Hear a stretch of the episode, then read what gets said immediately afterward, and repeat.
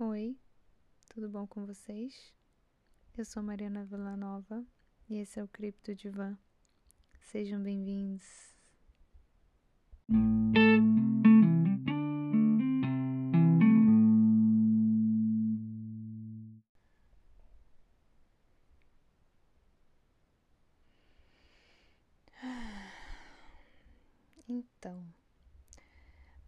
Aqui para conversar com vocês depois desses meses todos sem gravar do porquê do meu sumiço, porque eu acho que quem me acompanha aqui merece uma explicação.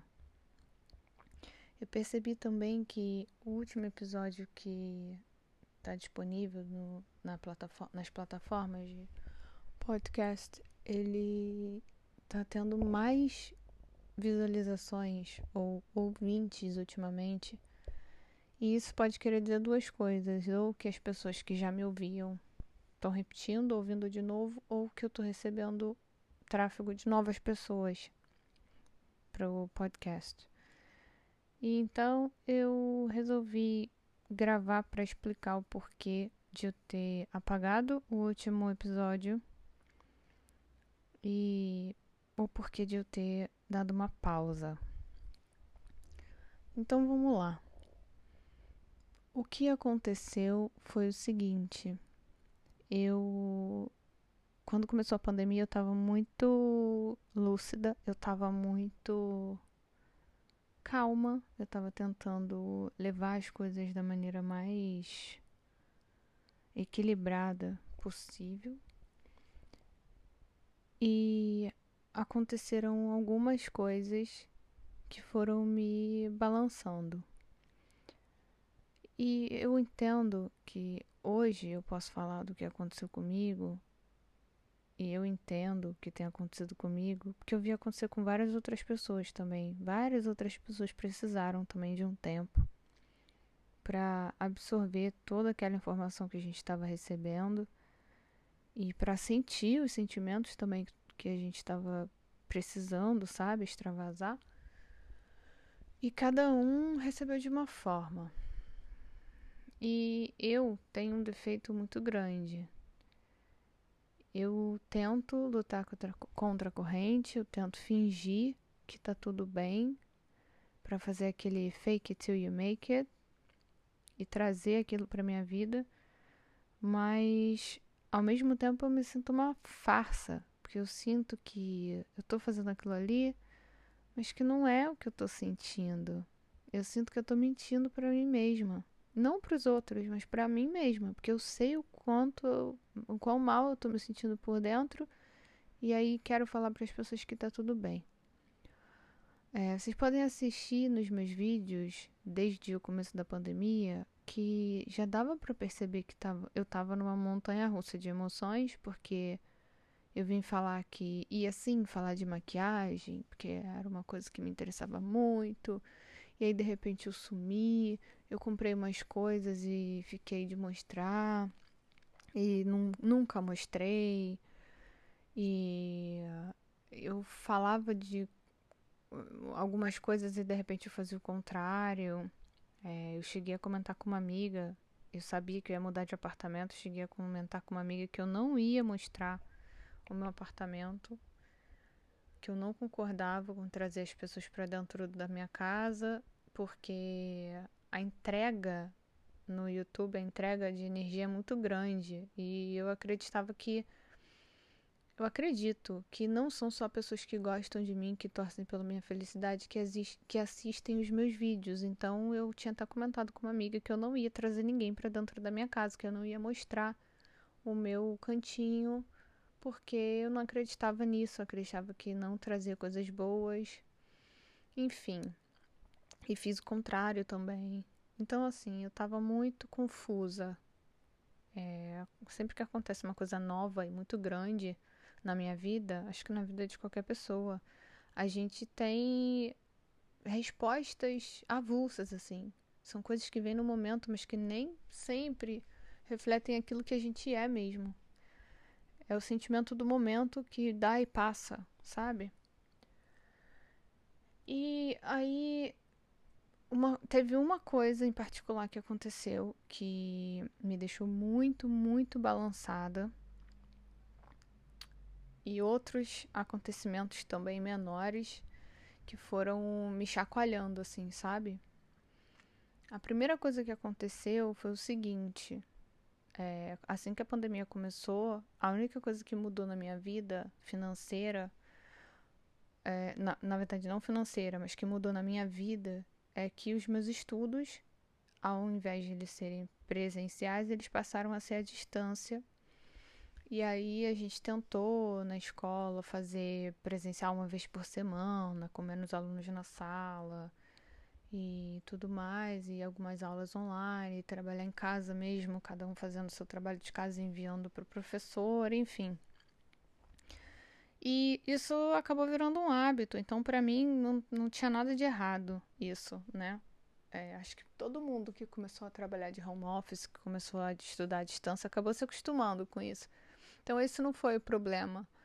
O problema foi que no ano passado, até março desse ano, o, até junho desse ano, o meu estudo era o meu trabalho, era a minha única fonte de renda. E aí o que acontece? Eu estava fazendo um curso que era um pacote, ele era sueco, é, nível primário, junto com um curso profissionalizante. E eu já sabia todo o esquema do meu curso, quando ele ia acabar, qual era a última matéria que eu ia fazer.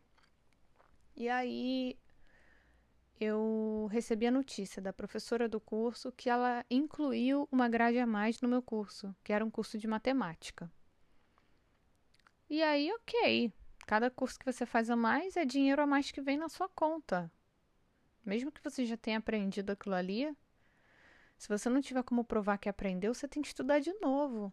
E eu não tinha é, como provar que eu já sabia aquilo ali. Apesar de ser uma matemática básica, o curso, ele era necessário para o pacote que eu já tinha feito.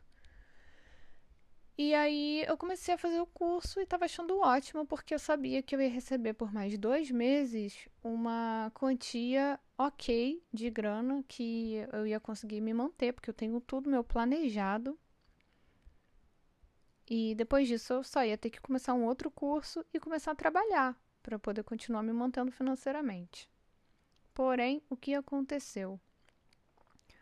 O meu diploma do Brasil ele eu enviei ele dois anos atrás para um sistema que tem aqui que traduz o diploma e valida o diploma para que ele seja aceito nas escolas, universidades, enfim, daqui.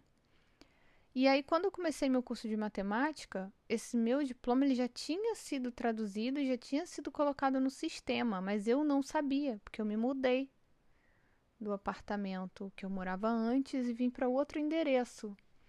E eu acho que meu endereço não, não foi atualizado nesse órgão. E eles mandaram o diploma traduzido para lá, a validação para lá, para onde eu morava antes. E o cara que mora lá, ele não fica em contato comigo. Ele não me avisou nada, ou ele não recebeu, enfim. E aí eu recebi um e-mail desse órgão, porque eu tinha tentado pela segunda vez enviar o diploma do Brasil para tentar a validação, porque estava demorando muito a resposta, então tentei enviar de novo. E eu recebi a resposta de que esse documento já havia sido validado, então eu não precisava enviar de novo. E aí eu perguntei, mas como? Eu não recebi nada. E aí a pessoa enviou para mim online. E aí eu entrei em contato com a escola e falei, olha, é, o meu curso, é, o meu diploma do Brasil, ele foi validado e eu queria mostrar que eu já tenho é, essa, esse curso de matemática que eu estou fazendo agora, eu já tenho, eu já fiz no Brasil. E eu queria saber se eu posso passar para um nível mais avançado. E em questão de minutos, a escola me deletou do sistema porque eles entenderam que eu já estava fazendo um curso que eu já tinha do Brasil e que eu não tinha necessidade de fazer mais aquele curso. E a professora me deu adeus e automaticamente o meu a minha ajuda financeira foi cortada. E assim, gente, quando isso aconteceu, foi como se tivessem me colocado dentro do liquidificador Por quê? Porque eu tinha acabado de me mudar, tinha acabado de receber minha mãe aqui, eu não tinha dinheiro e o dinheiro que eu contava que viesse para fazer pagar minhas contas era esse dinheiro. E era uma quantia grande de dinheiro. E simplesmente eu não recebi esse dinheiro. Eu não tinha direito mais a ele. Então vocês podem imaginar o que aconteceu comigo, né? Eu entrei em desespero, eu fiquei sem grana, eu não sabia se eu ia conseguir pagar meu aluguel, eu não tinha dinheiro para absolutamente nada. E eu já estava procurando emprego na época, mas nada de encontrar. E assim, foi muito desesperador, sabe? Os meus pais, cara, mandaram dinheiro do Brasil para mim para me socorrer. Sabe? A minha ex-sogra me ajudou financeiramente. O meu namorado me ajudou. Tudo para pagar minhas contas, para coisas assim, básicas, porque eu não tinha para nada. E esse momento, eu cresci muito dentro desse momento, é óbvio. Mas quando estava acontecendo assim, é, eu só sabia chorar. Eu comecei a ter ataques de pânico constantes. Eu comecei a sentir os efeitos no meu coração. Eu tive até que fazer eletro, tive que fazer várias baterias de exames para poder ver se eu estava com problema no coração várias coisas aconteceram e eu não sentia que eu tinha que ir no canal ou vir aqui para continuar conversando com vocês da mesma forma.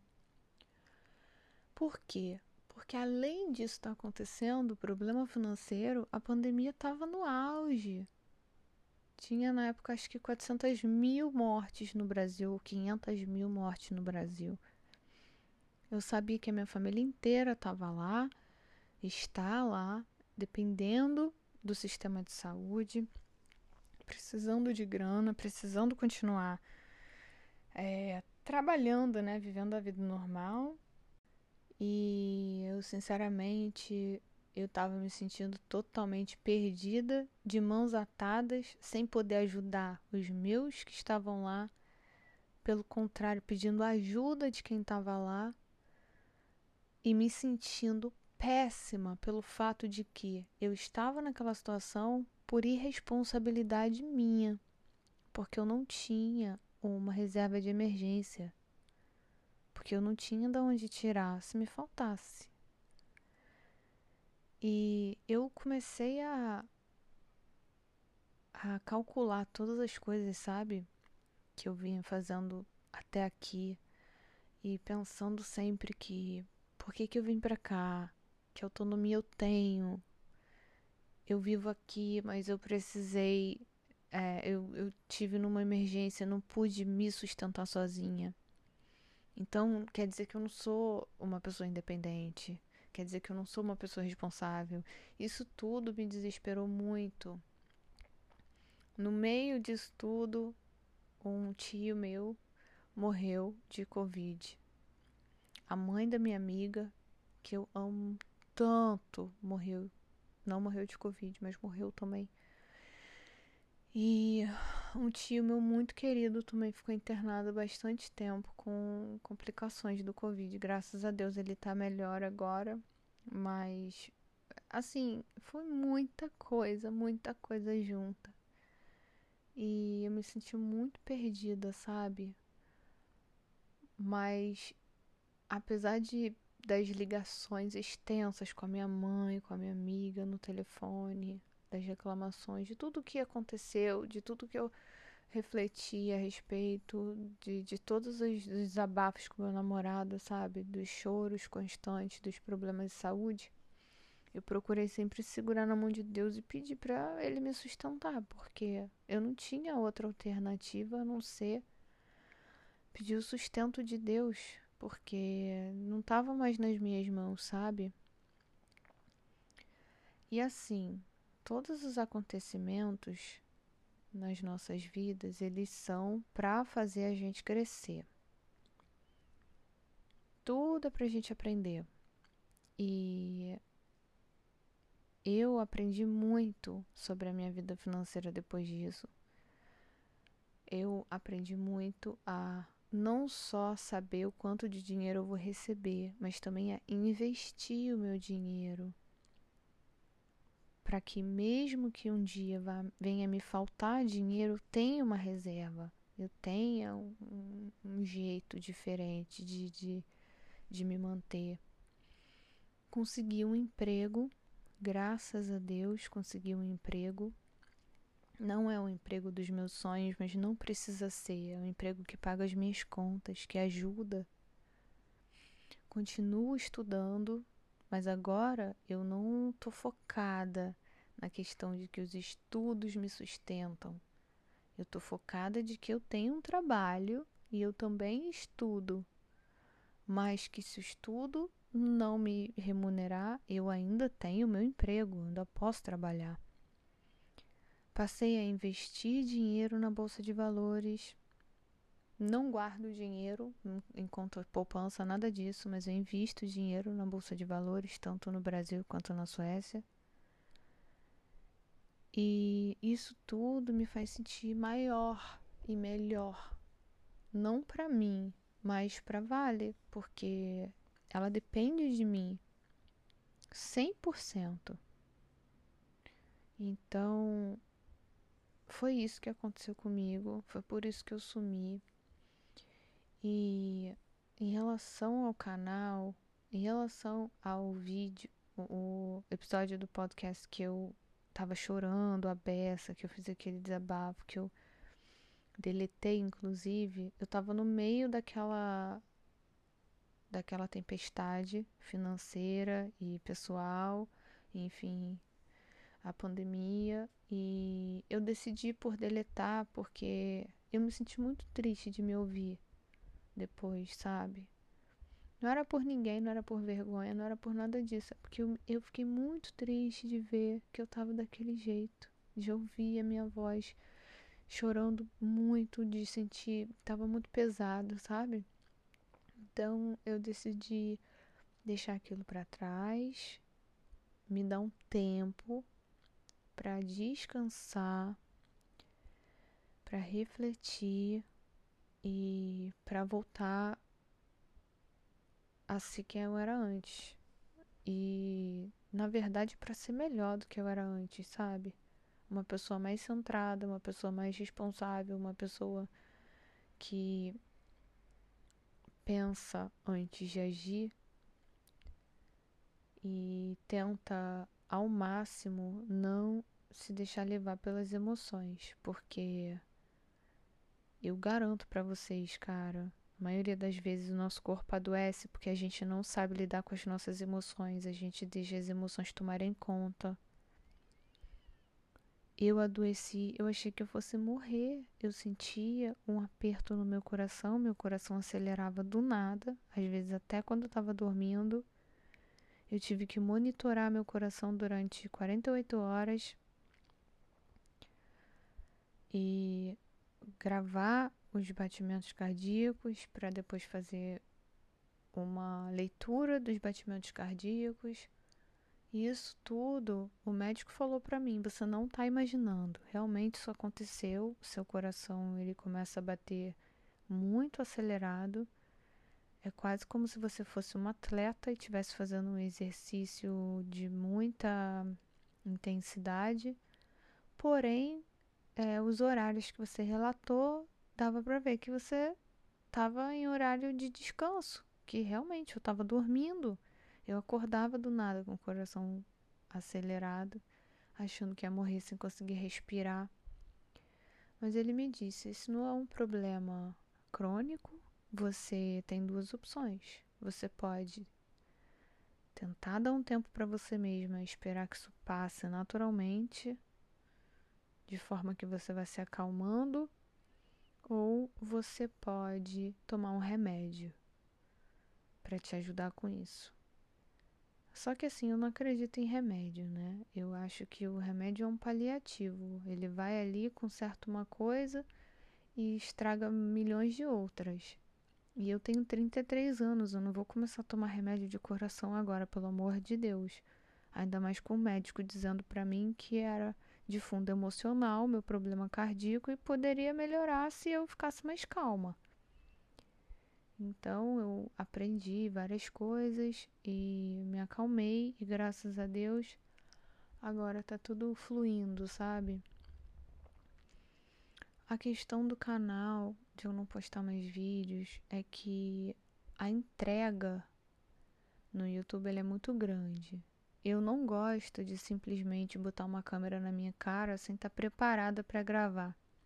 Eu já fiz isso várias vezes, eu sei que muita gente gosta, mas eu curto entregar um conteúdo de qualidade, eu gosto de me maquiar, eu gosto de me arrumar, eu gosto de ter uma boa iluminação, um bom áudio. Eu não gosto só de sentar e gravar uma conversa como se eu estivesse falando com um amigo. Eu gosto de me preparar, eu gosto de fazer como se fosse um trabalho. E mesmo quando eu não faço assim, quando eu posto um vídeo que não é um vídeo bem cru, que eu faço, não edito e envio, eu gosto de me dedicar a editar esse vídeo, de cortar partes onde eu fico me prolongando demais, repetindo as mesmas coisas, porque eu sou a rainha da redundância, eu fico repetindo toda hora a mesma coisa com palavras diferentes e fica maçante. Eu sou muito autocrítica. Então, assim, eu não sinto que eu tenho essa disponibilidade de estar sentada em frente à câmera, gravando vídeo e postando vídeo no YouTube, porque eu entendo que o, YouTube não é um lugar onde você vai de vez em quando. A própria plataforma veta quem posta vídeo só de vez em quando. Para de mostrar no feed quem só posta vídeo de vez em quando. A plataforma quer que você esteja ali todo dia ou que você tenha uma rotina. Eu não tenho essa rotina, porque o YouTube não é mais o meu trabalho, não é uma fonte de renda. E eu não tenho tempo de ficar sentado no YouTube falando com as pessoas para esperar minha plataforma crescer e virar uma fonte de renda para mim, porque eu já passei dessa fase, eu já vivi isso. E eu vi o quão cruel a plataforma é de você postar e ter é, reconhecimento e de repente fazer parcerias e, e o canal crescer e do nada, porque você não postou duas semanas, o seu canal desaparecer dos feeds de notícia, você começa a perder inscrito, perder visualização e vira um canal fantasma. Eu acho muito injusto, muito ingrato esse sistema. Então, eu não vou me dedicar a uma plataforma que não não vale a pena, onde eu tenho que botar sangue e suor e não vejo crescimento nenhum. Eu acho muito mais fácil gravar aqui a minha voz, do jeito que eu tiver em casa, tá bom, porque eu só vou ter que falar. O mais importante é eu ter um microfone decente, um ambiente em volta de mim decente, onde eu não vá falar de uma forma que tenha um ruído no fundo, alguma coisa do tipo, para que não fique uma coisa desagradável. E por último, a entrega de energia no YouTube. Eu vejo, cara, que tem um monte de gente que não parou de gravar conteúdo é, de assuntos que não condiziam com a realidade do momento. E eu entendo isso. O nome disso é entretenimento. É quando você ignora todo o mundo ao seu redor e faz aquilo que te dá prazer e que dá prazer a quem está te assistindo. Mas eu tentei fazer isso e eu não consigo. Eu não consigo fingir que tá tudo bem, ir ali na frente da câmera, falar com vocês, sorrir porque os meus olhos dizem outra coisa, meu sorriso fica diferente. Eu não me sentia no clima de estar tá gravando, de fazer vlog, de, sabe, passando por tudo que eu estava passando. E eu também não sou essa pessoa de ficar registrando tudo, tintim por tintim do que eu estou vivendo. Porque eu sou uma pessoa muito vulnerável, eu sou uma pessoa de fases. Cada dia eu tô me sentindo de uma forma. E mostrar isso na câmera me deixa muito abalada. Ver que um dia eu tô de um jeito, no outro dia eu tô do outro, e eu vou ali, choro e me desespero. E me deixa muito angustiada me ver desse jeito, sabe? Nos meus altos e baixos. Eu gostaria muito de ser uma pessoa, entre aspas, normal, né? Se é que isso existe, mas eu não sou.